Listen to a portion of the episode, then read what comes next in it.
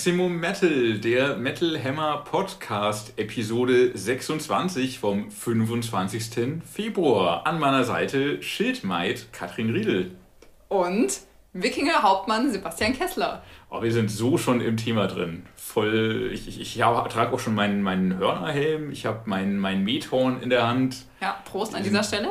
Wir sind so gut vorbereitet wie wahrscheinlich noch nie. Trotzdem, bevor wir zum ersten Thema kommen, kurz der Überblick, was uns heute erwartet. Später in der Sendung werden wir noch ein Interview haben mit Deserted 4, deutsche Death Metaller. Die nämlich nächsten Freitag ein neues Album herausbringen werden.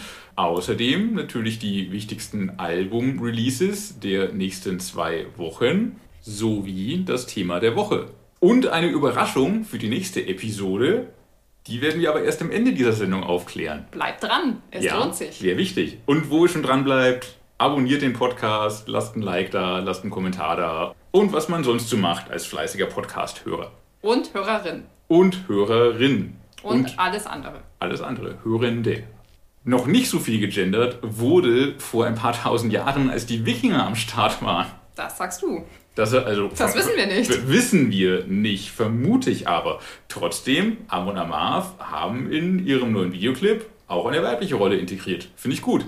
In der Tat. Der neue Amon Amarth-Song ist da der erste Vorbote zum neuen Album. Yay, das macht Spaß. Da kommt noch was. Da kommt noch was. Und was jetzt da ist, heißt wie, Katrin? Put your back into the ore. Wir haben ein bisschen gerätselt, wie man das am besten ins Deutsche übersetzen könnte. Kamen auf schmeiß dich ins Ruder, häng dich rein. Oder, was ich noch gefunden habe beim Übersetzung googeln, legt euch in die Riemen. Uh, sehr gut.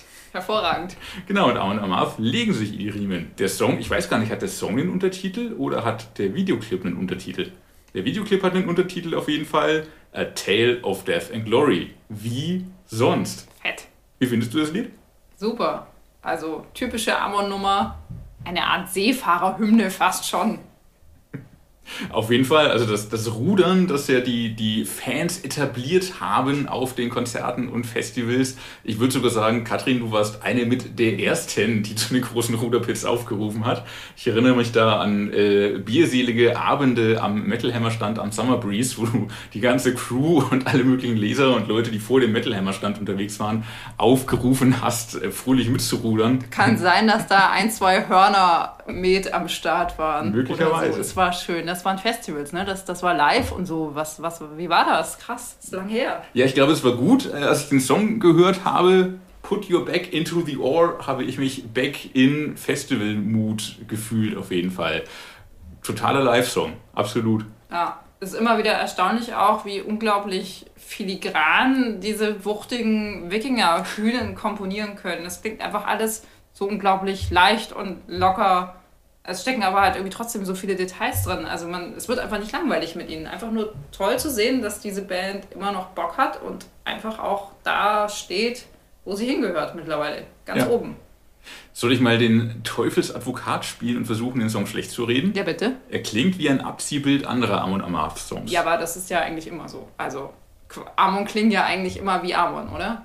Ja, Richtig. Damit also als typisches Muster irgendwie. Anfangs tief gestimmte Gitarren, dann irgendwie stampfender Rhythmus, treibend, hymnisch, zwischendrin irgendwie halt tolle Melodien. So. Ja, und vor allem ist es halt einfach saugut, was sie machen.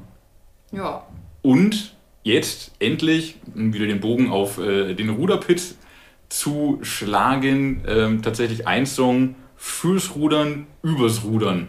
Also äh, ja, man kann sagen, aus der äh, Amon Amarth, äh, aus dem Chemiebaukasten zusammengesetzt mit den Elementen, die sie immer haben, aber halt genau dafür gemacht und für das Live-Feeling gemacht. Am Anfang bin ich ein bisschen erschrocken, als ich gesehen habe, boah, der Videoclip geht sieben Minuten.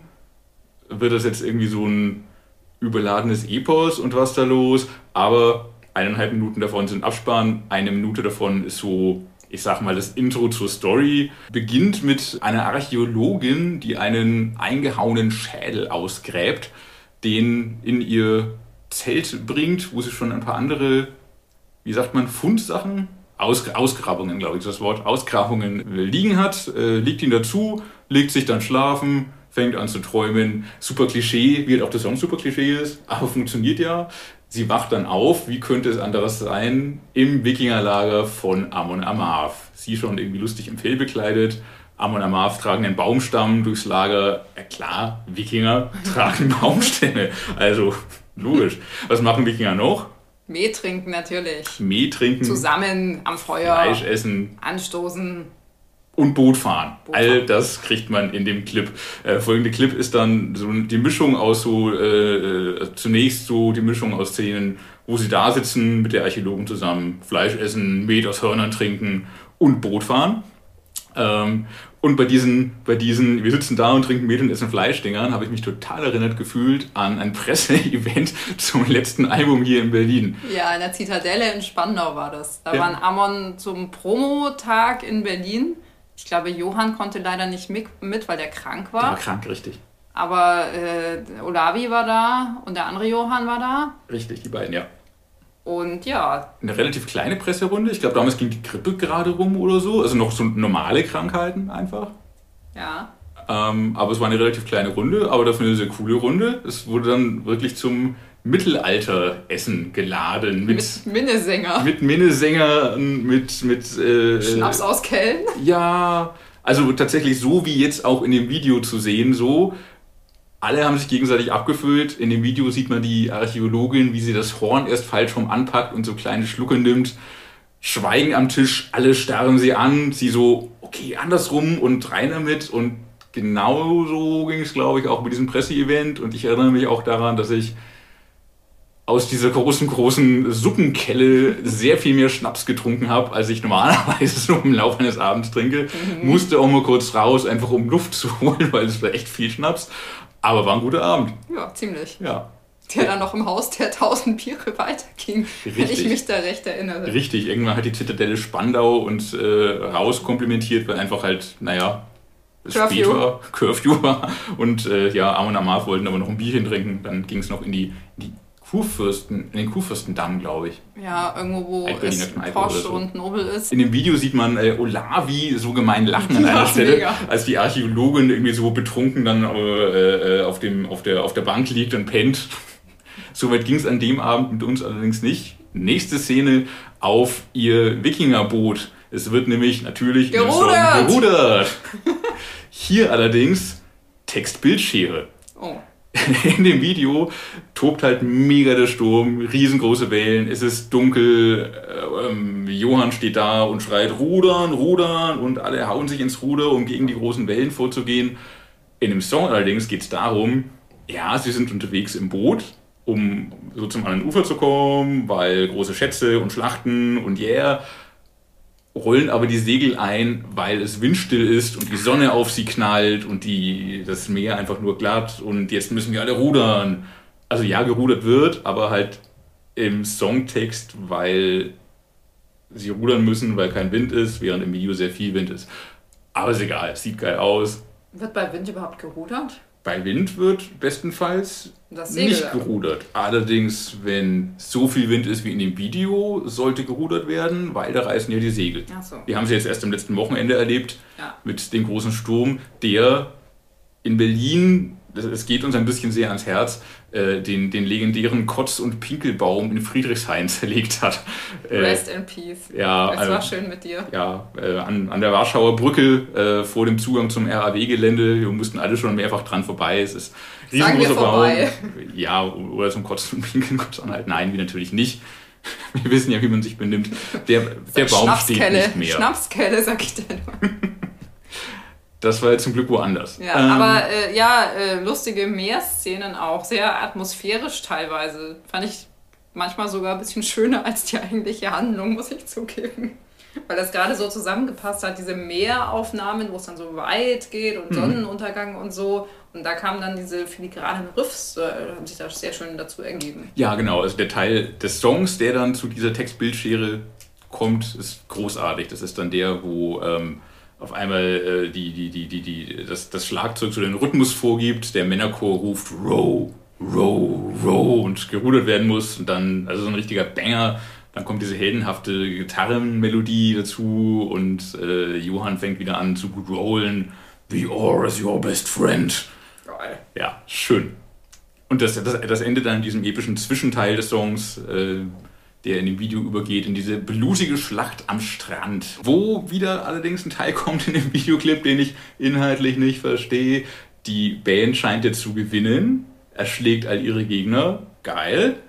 Dann wacht die offenbar gestrandete Archäologin auf, sieht das Schlachtfeld und sieht dort die erschlagene Band liegen. Es ist mir nicht klar, wie die Band gestorben ist, nachdem sie all ihre Gegner schon erschlagen hat. Da aber dann die letzte Szene irgendwie die ist und letzte Einstellung die ist, wie Amon Amar vor dem Tor zu Valhalla stehen als siegreiche Kämpfer, mussten sie am Ende wahrscheinlich einfach sterben, um nach Valhalla zu kommen, auch wenn sie eigentlich gewonnen haben. Ist halt manchmal so. Manchmal muss man sterben, um weiterzukommen.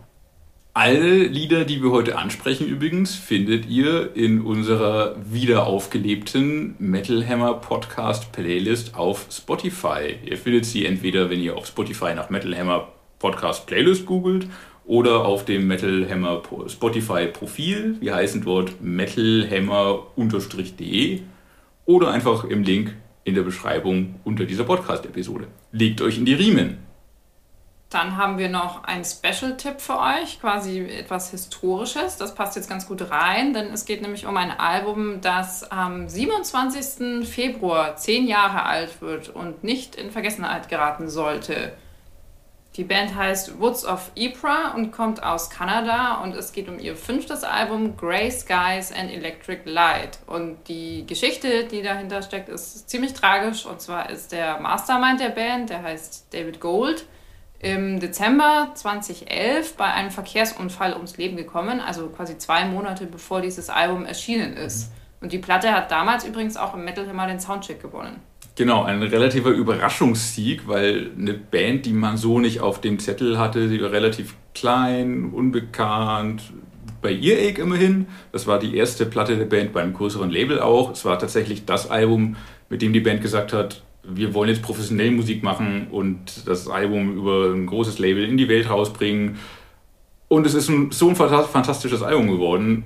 Und zwei Monate bevor das Album erscheint, stirbt einfach der Kopf der Band. Das ist super dramatisch und macht das Album aber, und das soll jetzt auf keinen Fall zynisch klingen, aber es trägt zum naja, Zauber, äh, zum Mysterium des ganzen Albums irgendwie bei. Musikalisch kommen die ursprünglich so aus dem melodischen Black Metal, der ist auch immer noch an gewissen Stellen zu hören. Es spielen aber auch Doom und ein bisschen Gothic Metal eine Rolle. Dazu kommen auch so ein paar andere Instrumente wie zum Beispiel Cello und Klavier, Oboe auch ein bisschen. Also eine ganz eigene Mischung, die total emotional ist. Death Doom Metal mit Type O Negative zum Teil auch verglichen worden. Ich fand es aber immer viel melodischer und ähm, nicht, nicht, nicht unbedingt poppiger, aber eingängiger und, und, und in wohlige Watte packend, wenn man es hört. Aber es ist auf jeden Fall schwarze Watte mit äh, einigen äh, Glassplittern darin. Ja, total. Also der, der Typ, der David Gold, der singt äh, hauptsächlich klar und sehr eindringlich. Es gibt aber auch harsche Passagen und äh, absolute Gänsehaut lösen auch die Texte aus. Da geht es um Einsamkeit, um unerfüllte Liebe, um Selbstzweifel, um Depressionen, auch ein bisschen um Großstadtleben. Äh, also ziemlich mhm. harter mhm. Tobak und insbesondere vor dem Hintergrund dieses frühen Todes auch ziemlich unheimlich und irgendwie fast schon prophetisch. Vielleicht ja. sollte man an dieser Stelle auch fast schon warnen. Also psychisch nicht stabile Menschen kann das Album ziemlich runterziehen. Daher würde ich in dem Fall dringend davon abraten, tatsächlich ja, der Tod schwingt auf jeden Fall die ganze Zeit mit, aber trotzdem, jetzt beim, beim Wiederhören ist mir das auch wieder aufgefallen, es ist überhaupt kein lebensverneinendes Album, sondern ganz im Gegenteil. So, äh, er singt immer davon so, alles ist irgendwie furchtbar und ich bin einsam und der Tod klopft an die Tür und habe mit dem Leben eigentlich nichts zu tun, aber trotzdem halte ich am Leben fest und lebe weiter. Mhm. Das ist irgendwie so das Leitmotiv des ganzen Albums. Was es halt, wie du sagtest, vor dem Hintergrund seines Todes noch viel tragischer macht. Und äh, ja, überhaupt, jetzt beim Wiederhören des Albums, ich habe manchmal so ein bisschen Angst, Alben, die ich vor zehn Jahren gehört habe, wiederzuhören, weil damals war man in einer gewissen Hörsituation, in einer gewissen persönlichen Situation, hatte vielleicht andere Hörgewohnheiten und hat einfach auch andere Sachen gehört. und stellt dann zehn Jahre später fest, ah, oh, das Album war ja jetzt gar nicht so gut, wie ich mich dran erinnerte, ist ja ärgerlich. Entwarnung hier, es ist auch heute noch ein fantastisches Album. Ja, absolut. Man kann sich ja, man kann es auch dafür verwenden, dass man sich quasi nochmal in diese Situation zurückversetzt und so ein bisschen Revue passieren lässt, was war damals, hm. in welcher Stimmung war man, was ist passiert. Und äh, ja, es sind einfach Gänsehaut-Songs am laufenden Band und äh, für mich immer noch eins der besten Alben aus dem letzten Jahrzehnt. Also wenn man mich jetzt äh, oh. bei Metal Hammer Plattenteller fragen würde, was empfiehlst du aus diesem Jahrzehnt, dann wäre das in jedem Fall mit dabei. Lieblingssongs? Hast du welche rausgeschrieben? Alle. Alle, ha, sehr Alle. schön. und auch ja. in Albumreihenfolge. ich, es ist perfekt, so wie es ist. Ja, ist es wahrscheinlich wirklich. Äh, Career Suicide is not real suicide ist mir im, im Ohr geblieben, auch jetzt wieder beim Hören. Death is not an exit, quasi der Titelsong, ist klasse. Und ähm, Traveling Alone ist, glaube ich, der erste Track des Albums. Auch, ja, wie du sagtest, äh, die, die Track-Reihenfolge reicht eigentlich. Man muss nichts ausklammern, man kann das Album komplett hören und sich mit kompletter Gänsehaut einlullen lassen. Sehr schön auf jeden Fall zehn Jahre später es nochmal rauszukramen. Nostalgisch an früher zu denken, aber trotzdem auch irgendwie zu wissen, wenn das Album heute rausgekommen wäre, es wäre noch genauso geil. Und es ist echt ein Verlust, dass die Band so schnell enden musste. Ja, aber on a high note und äh, ja, jedem, jeder Person, die die Band nicht kennt, bitte hört euch das an, wenn ihr emotional dazu in der Lage seid. Dringende Empfehlung. Und damit können wir, glaube ich, kommen zu den neuen musikalischen Glanztaten dieser Tage mit den Alben der Woche. Vom 25.02. Und beginnen wir mit einem ganz anderen Thema als gerade, nämlich den super gut gelaunten, mega aufgelegten, immer jung gebliebenen, unkaputtbaren Scorpions. Yay! Echte Überraschung.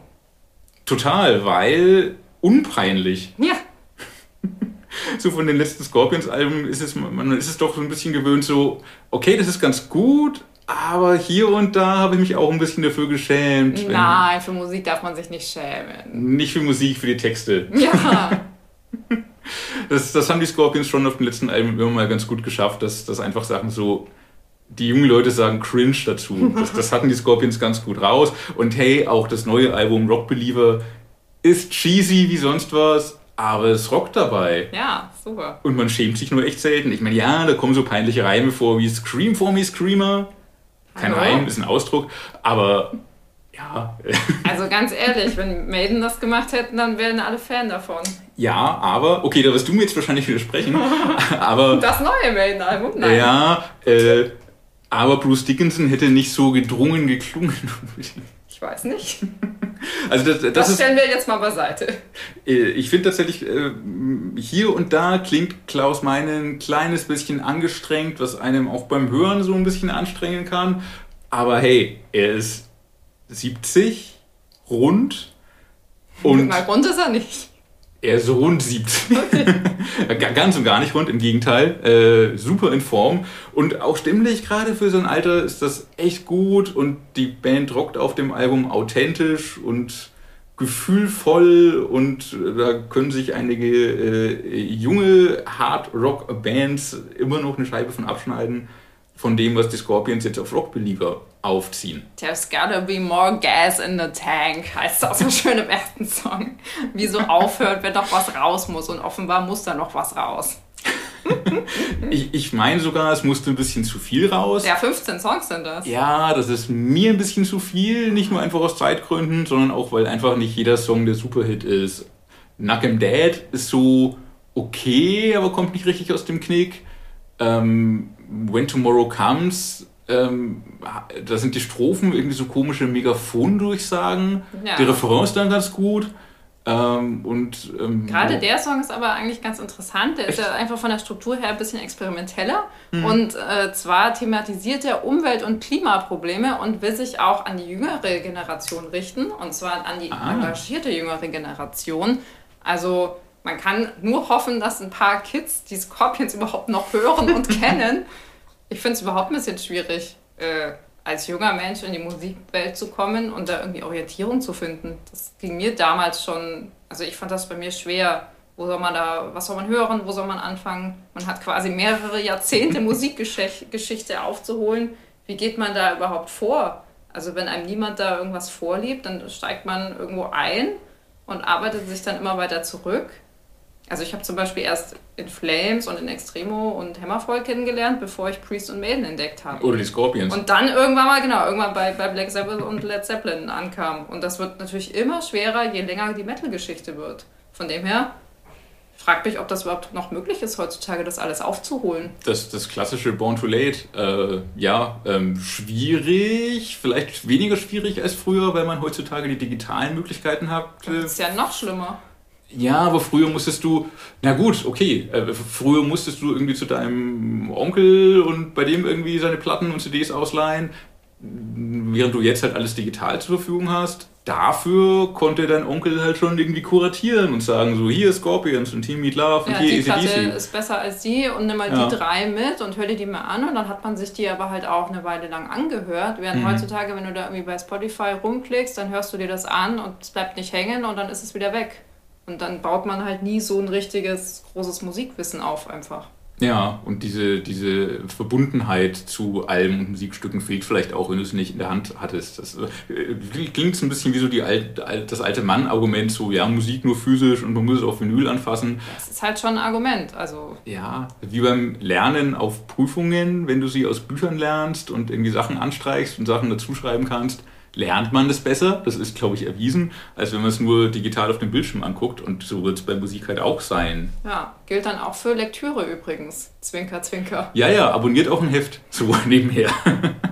Aber wir sind ein bisschen abgedriftet. Wir waren bei, Äh, den, wir. waren bei den Scorpions immer noch. Du warst bei äh, When Tomorrow Comes. Äh, richtig, den ich so ein bisschen lahm fand, wegen der komischen Megafon-Durchsagen, Strophe, so einen ganz guten Refrain. Aber gut, wenn du sagst, inhaltlich gibt der Song das her, dann sollte man den auch nicht streichen.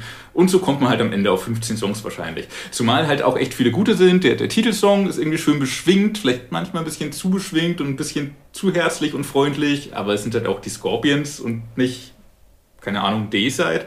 Äh, Seventh Sun ist ein schöner Song, schön schmatzender, groovender Stampfer. Übrigens Seventh Sun, die Sonne, nicht der Sohn. Das lassen wir immer noch bei Iron Maiden.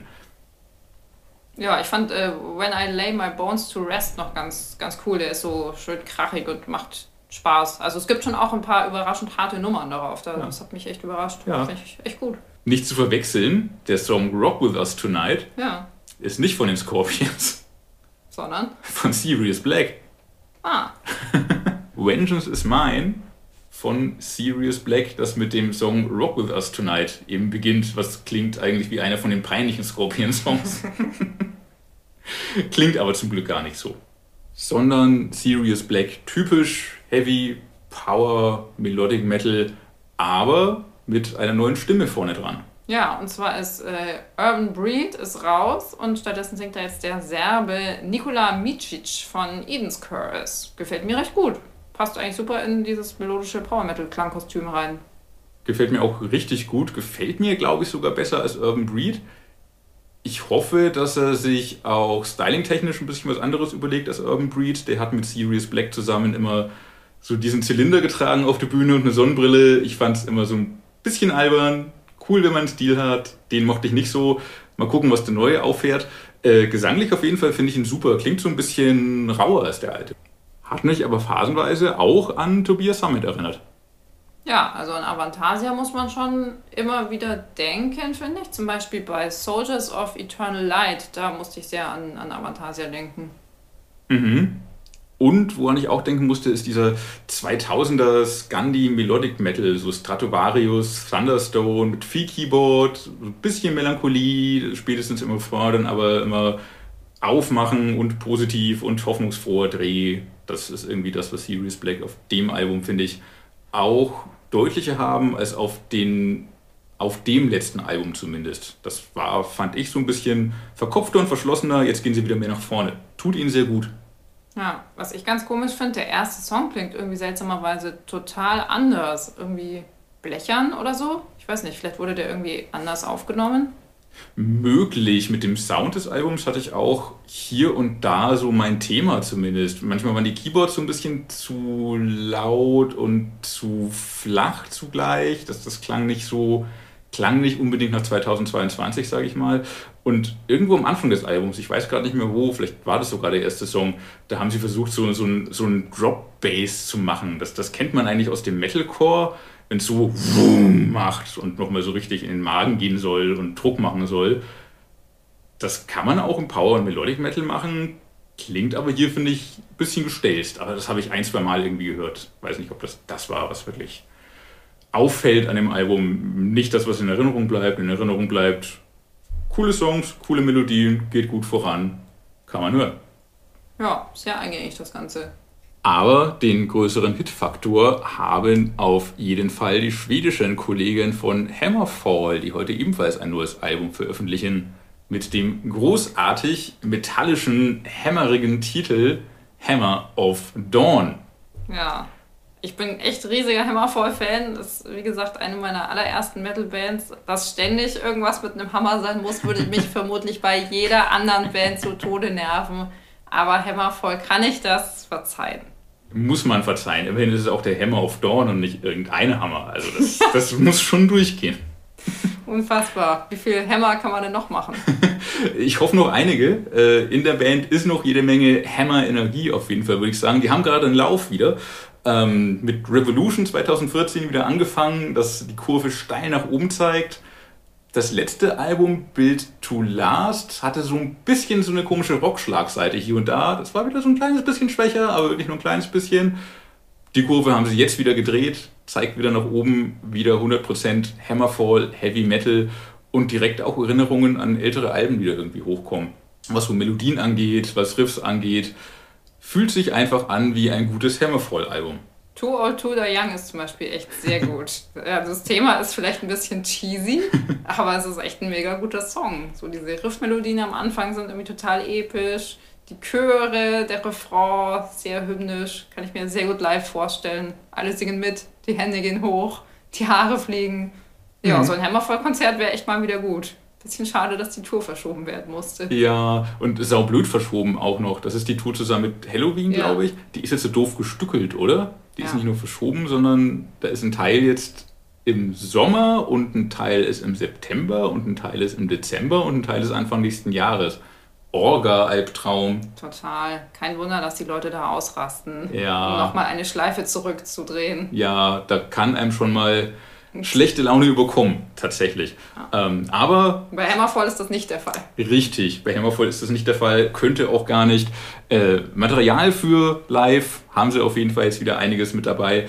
No Son of Odin fand ich auch mega. Ja, und hat das jemand bemerkt? Der klingt am Anfang total nach Metallica's Sad But True. Wirklich? Ja, finde ich total. Okay. Ich habe das auch äh, Joachim gesagt und er meinte auch so, äh, was? Das muss ich nochmal quer hören. Ja. Aber mega Hymne, auf, mega Hymne auf jeden Fall. Und sie hat so einen schrägen Dreh, weil angefangen haben wir mit Amon Amarth. Alle Metaller sind eigentlich so, ja, ich bin der Sohn Odins, geil. Sie stellen sich so hin und sagen so, nee, wir sind keine Söhne Odins, wir machen unser eigenes Ding. Ja. Take that. Also nicht wie Take that, sondern nimm das, wollte ich sagen. Das war knapp. Das war knapp. Das ist ein schöner Dreh auf jeden Fall. Ähm, Reveries ist auch so ein Song, der, der äh, irgendwie sehr raussticht, weil das so super beschwingt ist und diesen fröhlichen Na-Na-Na-Refrain hat. Jetzt hätte ich es fast gesungen, zum Glück habe ich nicht weitergemacht, weil ich kann das nicht so richtig gut singen. Er ist mega kitschig, aber halt total schön und Rock dabei. Gute Nummer. Beste Nummer des Albums aber wahrscheinlich für mich Venerate Me. Wenn auch da eine komische Konnotation mit diesem Song einhergeht. Da ist ein Gastsänger drauf zu hören. Ja, und zwar King Diamond. Und ich muss ganz ehrlich sagen, ich habe den nicht erkannt. Und ich verstehe auch nicht ganz, was so ein Mini-Snippet eigentlich soll. Also klar, man kann damit werben. King Diamond ist auf unserem Album. Aber in der Länge ist das doch lächerlich. Also Entschuldigung, kapiere ich nicht. Wo ist er denn zu hören? Weil aufgefallen ist es mir auch nicht beim Hören. Was soll dieses AA sein? Okay, äh, was, King Diamond sein kann oder einfach nur der typische Hammerfall-Chor. Ja, ich kapiere es echt nicht. Also ich, ich finde das auch immer ein bisschen peinlich, wenn man in, also sowas in Interviews zuzugeben, aber am Ende fährt man doch besser damit, wenn man mal nachfragt. Äh, sonst passiert nämlich sowas wie damals bei Soilwork. Da stand nämlich im Promotext, das weiß ich noch sehr gut, Alyssa White Glass würde bei einem Song, nämlich Stallfogel, mitsingen. Ich habe das beim besten Willen aber nicht gehört. Also habe ich meinen Promoter gefragt und siehe da, dann meinte der, nee, auf der vorliegenden Version ist Alyssa gar nicht zu hören. Der Song wird erst später veröffentlicht. Da gab es, glaube ich, noch rechtliche Probleme oder so. Naja, jedenfalls Fragen lohnt sich, auch wenn es mal peinlich ist dann. Aber Joachim von Hammervoll meinte dann auf meine Frage, bei Ihnen ginge es ja um Qualität statt Quantität. Und deswegen hört man den King nur ganz kurz. Hm, naja. Ob mit oder ohne, der Song ist gut, das Album ist gut, Hammervoll sind wie immer oben auf und schwingen den Hammer auf Dorn und sollen das bitte auch weiter tun. Gerne. Ein, zwei unauffälligere Stücke gibt es auf dem Album vielleicht auch, okay, aber passt schon. Äh, bisschen schade finde ich die, äh, das verschenkte Potenzial der Ballade Not Today, denn ich glaube, es ist kein Game of Thrones Song, obwohl sich das super angeboten hätte. Hammerfall sind doch eh immer super Game of Thrones affin, haben schon Songs drüber gemacht und Albentitel dran angelehnt.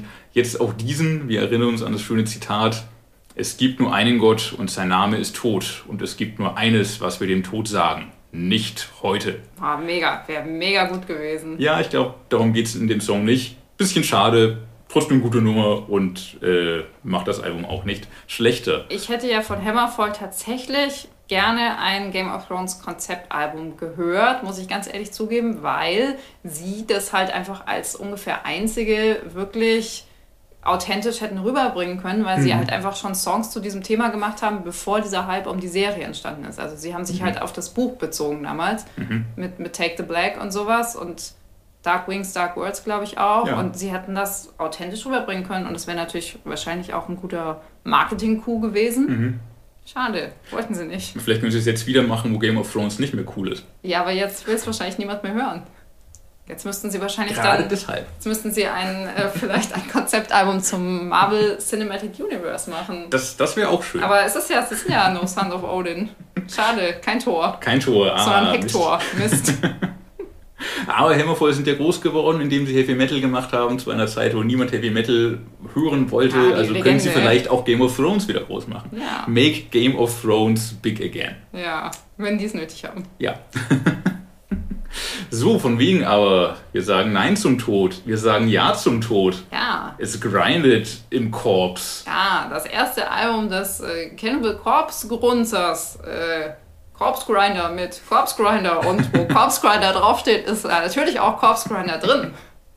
Das klang nach Corpse Grinder. Ja, definitiv. Death Metal Alarm in jedem Fall. Mal schnell, mal langsam, immer schnörkellos und schön brutal. Und der Typ hat jetzt irgendwie zwei Brüder dabei, die früher bei Toxic Holocaust gespielt haben und heute tatsächlich mit Dee Snyder auftreten. Seltsam genug. Ja, Charlie Belmore an der Gitarre und am Bass sowie Nick Belmore am Schlagzeug. Und das Album erscheint beim neu gegründeten Label von Jamie Jaster. Der hat da inhaltlich mit Sicherheit nicht drin rumgewurstelt, aber trotzdem ist es auffallend, dass die Mucke auch so einen Hatebreed Hardcore Groove hat. Also es ist nicht so vertrackt und so technisch wie Cannibal Corpse, sondern geht voran, grooved, bockt, super stumpf, aber super spaßig. Ja. Und oben drüber halt der Corpse Grinder. Ich muss, mir auch, muss auch sagen, dass mir das teilweise sogar besser gefällt als die aktuellen Alben von Cannibal Corpse. Ja, wahrscheinlich, weil es einfach hereingeht, oder? Vielleicht, ja. Ja. Und absolut, äh, apropos, genau lustig ist, finde ich auch noch äh, Bottom Dweller der Song, der beginnt mit, einem, mit dem Einwurf, das muss sich irgendwie auf die Pandemie beziehen. You can wash your hands on this. Wie geil ist das denn? Ach, hat er genau die richtige Länge am Ende oder was? Ich das war ganz nicht geil. Genau. nicht immer zweimal Happy Birthday singen, sondern einmal schön den Corpse Grinder. Sehr schön. Sehr schön. Äh, als Hörtipp äh, kommt natürlich auch in die Playlist, ebenso wie Bottom Dweller, äh, hätte ich Crimson Proof herausgehoben, ja. weil der hat so einen geilen Break, der ist erst so Bollo-Hardcore, dann auf einmal gehetzter Death Metal und super Headbang-Highlight. Ja, also fetzt. Album für den Pit. Musikalisch nichts herausragendes, nichts äh, grob anderes und Neues, aber halt einfach stumpfer Spaß. Ja. Manchmal braucht man nicht mehr. Genau. Ja. Und ein bisschen melodiöseren, stumpfen Spaß haben wir, äh, kommt nächste Woche raus, am 4. März nämlich. Deserted 4 mit Doomsday. Äh, gute deutsche Death Metal Band, die haben ihre Musik absolut im Blut und klingen mittlerweile etwas melodischer als noch am Anfang, aber immer noch ziemlich überzeugend, finde ich. Auch diese atmosphärische Schlagseite finde ich recht gelungen. Hin und wieder hört man da jetzt auf dem neuen Album sogar ein bisschen Amon Amarth raus, zum Beispiel bei Fall from Grace oder Voices of Fire. Und mhm. bei äh, Follow the Light That Blinds erinnern sie total an In Flames. Und mhm. äh, die geben die Musiker auch als Einfluss an. Und dazu passt natürlich auch das Cover Artifacts of the Black Rain am Ende des Albums. Mhm. In Flames, ganz viel At the Gates auch drauf zu hören. Ähm, und äh, was, was ich äh, jetzt beim, beim äh, Auflegen des Albums auch nochmal fand, dass, dass die deutschen äh, Vorreiter Disbelief äh, viel zu wenig Credit dafür bekommen. Hat mich daran auch erinnert, gerade wenn, wenn äh, Deserted 4 ein bisschen langsamer zu Werke gehen, wie in Reborn Paradise oder Call of Emptiness wo es fast ein bisschen doomig äh, vorangeht und so vor sich hin brodelt. Da hat es mich total an Disbelief erinnert ähm, und an Disbelief muss viel öfter erinnert werden, weil ja. irgendwie eine unterschätzte Band. Ja, äh, Grüße auch an dieser Stelle. Äh, der Gig beim Brutz und Prag Stromgitarrenfest letztes Jahr war sehr, sehr schön, hat sich absolut gelohnt. Einer der wirklich wenigen Gigs letztes Jahr, aber den Ausflug nach Marzahn absolut wert. Ja, im November, kurz vor allen Lockdowns und am Wochenende nach dem Metal Hammer Paradise, hatten sich nochmal rausgewagt und da konnte das Stromgitarrenfest dankenswerterweise noch stattfinden. Das ja. war auf jeden Fall einer der erinnerungswürdigen Gigs des Ganzen. Ähm, Platz 3 im Metal Hammer Soundcheck. Für? Mit, für Deserted 4. Ja. Ja. Ähm, obwohl der Soundtrack ja so, die Soundtrack-Jury so heterogen besetzt ist und da auch Leute drin sitzen, die mit Death Metal halt nichts anfangen können, auch das zeigt, wie, wie, was für eine Breitenwirkung die Deserted 4 einfach haben mit den, dadurch, dass sie so mit Melodien spielen, dass es halt nicht stumpf ist, sondern dass äh, sie einfach echt gute Songs schreiben, die was sie da machen. Ja, und mehr darüber, über ihre Musik und die Themen auf Doomsday, hört ihr im folgenden Interview mit Deserted 4. Also, wir unterhalten uns heute mit Deserted 4 über ihr neues Album Doomsday. Und da spreche ich mit Gitarrist Fabian Hildebrand. Hallo Fabian. Hallo, grüß dich. Ja, schön, dass ihr uns dabei habt. Ja, sehr gerne. Ich habe mir überlegt, wie wir das äh, Interview beginnen ähm, und würde tatsächlich, weil es chronologisch einfach besser passt, äh, kurz mit einem etwas unangenehmen Thema einsteigen. Du wirst es dir wahrscheinlich schon denken können. Und zwar im Sommer 2020 äh, wurde ja eurem Live-Bassisten von einem weiblichen Fan sexuelle Nötigung vorgeworfen und das Ganze kochte dann zu einem relativ großen Shitstorm hoch. Ihr habt euch aus den sozialen Netzwerken zurückgezogen bis äh, Anfang 21 dann die Anschuldigungen vom Landgericht Hamburg ganz klar als falsch bezeichnet wurden und verboten wurden. Woraufhin ihr dann einen sehr emotionalen Post verfasst habt und das Thema quasi ad acta gelegt habt. Wie geht's euch denn heute mit dem gesamten Thema und wie habt ihr es bis heute verarbeitet? Kurze Rückschau.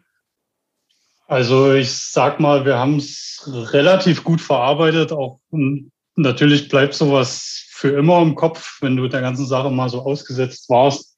Aber ich sag mal, da wir das relativ gut weggesteckt haben, dafür, dass es halt wirklich tief in unser Privatleben eingedrungen ist, ja, weiß ich nicht, will ich dazu jetzt eigentlich gar nicht groß weiter was sagen, weil ja, wir sind einfach froh, dass es vorbei ist, weil war halt einfach echt scheiße. Also was soll ich dazu sagen? Okay. Ähm, Kannst du es vielleicht noch kurz ausführen, wie sich das auf das Privatleben ausgewirkt hat? Vielleicht, ja, ich weiß, wir gehen ja allen noch äh, einer Arbeit nach und äh, es ist ja so, da folgen dir Leute auf Facebook, die haben mit deiner Musik nichts zu tun, die kennen dich einfach und die kriegen das natürlich mit und ja, wenn dann halt Fragen von Arbeitskollegen kommen oder das, was eigentlich mir am meisten auch wehgetan hat, ist, äh, bei meines Sohn im Kindergarten von anderen Eltern. Äh, auch die Frage, die halt äh, der Band halt folgen, weil, weil, weil die Eltern sich halt kennen und dann fragen, hier, was ist da los? Das, ja, willst du einfach nicht erleben und das war halt ein Punkt, äh, ja, wo ich ehrlicherweise auch sagen muss, wo wir überlegt haben, machen wir jetzt weiter oder machen wir nicht weiter, weil das merkst du eigentlich oder haben wir vorher gar nicht so gemerkt, äh, wie, was für ein großer Teil äh, die Band auch in unserem Privatleben ist. Ne? Also klar, unsere Familie und so, die ist damit ständig konfrontiert, aber halt auch darüber hinaus halt Arbeitskollegen, Bekannte und so weiter und so fort, die halt auch alles mitbekommen. Ne? Und ja, ich sag mal, hinter jeder Band, hinter jedem, hinter jedem Sportler, hinter jedem Solokünstler, da steht halt eine Persönlichkeit und äh, die, egal was es ist, sei es halt nur ein scheiß Kommentar oder was, es greift halt am Ende immer eine Persönlichkeit an. Das war eine neue Erfahrung für uns in der Dimension und ja, damit muss man auch erstmal klarkommen, ganz ehrlich. Ne? Und da war natürlich äh, die Luft erstmal komplett raus. Ja, ja, das glaube ich. Äh, danke, dass du uns da äh, abgeholt hast äh, und das kurz ausgeführt hast. Das glaube ich, dass das äh, richtig scheiße war und wirklich auch nicht leicht für euch, euch als Menschen bestimmt auch. Ähm, Absolut. Äh, ich kann, ich kann auch verstehen, jeden, der da, der da nachfragt, ne? sei es, sei es äh, Bekannte, die man jetzt natürlich lange nicht gesehen hat. Das wird auch noch lange Thema für uns bleiben, klar. Weil jeder spricht das natürlich an, den du länger nicht gesehen hast. Und dafür haben wir natürlich auch Verständnis, aber wir hoffen natürlich, äh, dass das irgendwann mal dann äh, gänzlich nicht mehr zur Sprache kommt und wir dann nicht mehr drauf zurückblicken müssen auf die Zeit. Ja, dann ziehen wir jetzt einen äh, klaren Strich drunter äh, und befinden uns quasi in der äh, neueren Neuzeit. Ähm, ich habe gelesen, die Pandemie war für euch in gewisser Weise gar nicht mal so schlecht in der Hinsicht, dass ihr euch erstmal komplett zurückgezogen habt, um dann mit neuer Energie voll anzugreifen. Also das war klar, eine Pandemie, Pandemie war nicht geplant, aber auch ein, Rückzug, auch ein Rückzug war tatsächlich nicht geplant. Also wir haben ja 2019 die Drowned by Humanity veröffentlicht, haben dann unsere erste große Headliner-Tour gespielt und ein paar Festivals und sind dann Ende 2019, dann kam nochmal dann die Einladung von At the Gates. Haben wir auch noch natürlich mitgenommen, da sagst du nicht nein, aber wir, wir, sind ja alle berufstätig. Bei Mane äh, kam 2019 äh, das zweite Kind, also seine Frau war schwanger dann äh, in 2019. Er hat sich als Fotograf nebenberuflich noch selbstständig gemacht. Simon hat sich äh, selbstständig gemacht. Ja, das war einfach so viel. Das haben wir in dem Moment gar nicht so gemerkt, aber als wir dann quasi gezwungenermaßen von, von, von der Live-Musik Abstand nehmen mussten, ja durch die Pandemie, haben wir erst mal gemerkt, wow, krass, das war, war eine ganz schöne Achterbahnfahrt im letzten Jahr und äh, diese Pause jetzt, die tut vielleicht auch wirklich mal ganz gut, ne, um wieder neue Kraft zu tanken. Also das ja, war ehrlich gesagt nötig. Ja. Ist ja auch ganz gut, wenn man dann so eine Art Reset äh, hat und dann einfach nochmal äh, voll angreifen kann äh, danach. Ähm, ja, absolut, äh, klar. Und ja, irgendwann sind wir dann ans Songwriting gegangen und ja, krass, jetzt haben wir eine neue Platte, wo wir vor, ja, sagen wir mal, zehn Jahren niemals dran geglaubt hätten, mal solche Musik machen zu können. ja, äh, woher kam denn dann der Impuls, quasi wieder sich aufzurappeln und wieder neu anzufangen mit dem Songwriting? Gute Frage. Also einfach so irgendwie. Also irgendwie monatelang dann nicht die Gitarre angerührt, gar nichts gemacht, sich mal anderen Dingen zu widmen, aber irgendwie kam dann doch wieder die Lust und einfach mal das Ding in die Hand genommen bisschen rumgeklimpert, da kamen schon die ersten geilen Riffs und ja, dann kam dann irgendwie eins zum anderen, so nur ein paar geile Riffs zusammengebastelt und mit den Jungs besprochen und oh ja, fett hier, lass mal Drums machen, lass mal Gesang machen und dann ja, haben wir halt relativ schnell gemerkt, dass da schon sehr viel Energie da ist und haben uns dann, was halt natürlich durch das Privatleben mit äh, Familie und Arbeit nötig ist, wieder so einen kleinen Plan zurechtgelegt. Also sag mal, wie jetzt äh, so Musikschule halt einmal die Woche treffen, zusammen Mucke machen. Äh, ja, so haben wir das dann regelmäßig wieder eingeführt, sind da diszipliniert, sage ich mal, drangeblieben. Wenn es mal nicht gelaufen ist, haben wir halt trotzdem zusammen rumgehangen und die Zeit äh, genutzt und gequatscht und ja, in Erinnerung geschwelgt. und ja, und so hatten wir dann eigentlich in relativ kurzer Zeit äh, paar ziemlich geile Songs zusammen. Also tatsächlich für uns auch unerklärlich, weil wenn du vorher plötzlich vor nichts stehst und auch null Inspiration hast, keine Energie mehr und nicht mal deine Gitarre anrührst für eine längere Zeit, ja, dann fühlt sich das schon erstmal komisch an und das ist auch, also wir wollten ja nie irgendwie aufhören oder so grundsätzlich und dann, ja, es ist natürlich ein sehr, sehr tolles Gefühl, wenn es wie von alleine dann wieder läuft. Das ist echt cool.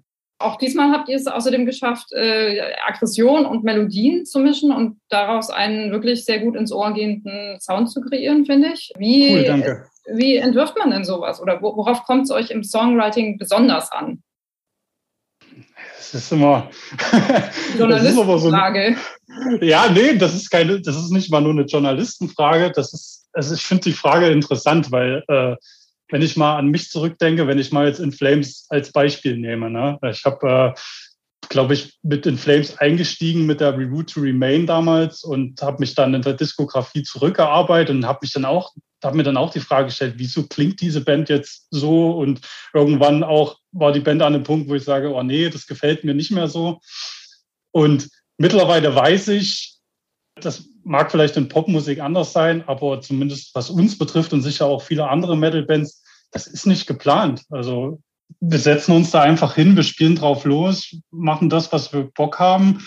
Und da könnte jetzt genauso gut ein übelstes Oldschool-Album mit übelstem Gerumpel rauskommen. Äh, wenn wir es geil finden, dann wäre das die nächste Deserted 4-Platte. Äh, dass das jetzt äh, sehr, sehr melodiös geworden ist, liegt sicher auch daran, das habe ich, glaube ich, bei den letzten zwei Platten auch schon gesagt, dass wir halt mittlerweile das Ganze so ein bisschen mehr können, auch auf der Gitarre. Ich meine, wenn wir es damals gekonnt hätten wir es vielleicht auch schon so gespielt. Also ja, keine Ahnung. Also ist Zufall, dass die Songs so sind, wie sie sind. Also ist einfach das, was wir geil finden in dem Moment und ja. Ich würde dann auch noch äh, kurz gerne auf die Themen des Albums zu sprechen kommen. Ihr seid ja grundsätzlich so ein bisschen bekannt für äh, eure Abgesänge auf die Menschheit. Äh, eigentlich müsste ja die Pandemie quasi genau euer Thema sein. Äh, ja, ist sicher auch äh, textlich äh, dem einen oder anderen Song verarbeitet. Ähm, wir haben auch in einem Song äh, die Vergangenheit äh, unserer Eltern, sage ich mal, verarbeitet, in das Leben in der DDR, haben dazu auch ein Video gedreht. Äh, ja, aber grundsätzlich sind wir uns da schon treu geblieben. Äh, One Desire und, und Voices of Fire und auch so ein bisschen der Titeltrack, das äh, könnte sich ja auch schon wieder so auf die zerstörerische Natur der Menschheit beziehen, würde ich so. Absolut, auch wieder ein großes Thema für uns. Äh, ja, das ist, ja, ist natürlich schwierig, wenn man mit Augen auf äh, durch die Natur geht, gerade auch bei uns hier. Wir sind viel spazieren und äh, das schon allein, wenn du so einen scheiß Wanderweg langläufst, da laufen zig Leute vor dir und da liegt halt eine Plastikflasche da, dann hebe ich die halt auf. Keine Ahnung. Also das ist, ich verstehe das immer nicht. Das ist ja, aber das ist ja nur ein kleiner Teil von dem großen Ganzen. Aber ich denke, wenn jeder ein kleines bisschen was tun würde, dann könnte man schon viel erreichen. Oder zum Beispiel auch, machen sich meine Kollegen immer lustig auf Arbeit. Ähm, ich habe jetzt mal angefangen, äh, also zu Hause macht man ja grundsätzlich die Türen zu, man macht die Heizung nicht an, wenn das Fenster offen ist und man macht das Licht aus. Und ich habe jetzt tatsächlich mal auf Arbeit angefangen. Äh, ich bin, ich bin äh, Werkzeugmacher und da ist an jeder Maschine so eine kleine Lampe dran. Und das immer, wenn die Maschine dann mal nicht in Benutzung ist, dass ich das Licht ausmache. Das musste ich mir selber erst mal beibringen, weil zu Hause, klar, machst du es auch. Du machst auch deine Schreibtischlampe aus, wenn du fertig bist. Aber warum mache ich das nicht auf Arbeit? so, geht mich ja genauso was an dort. Also, und da habe ich jetzt mal angefangen, meine Kollegen damit zu nerven, ihnen immer das Licht auszumachen, wenn sie von der Maschine weggehen. und totales Unverständnis wahrscheinlich, oder?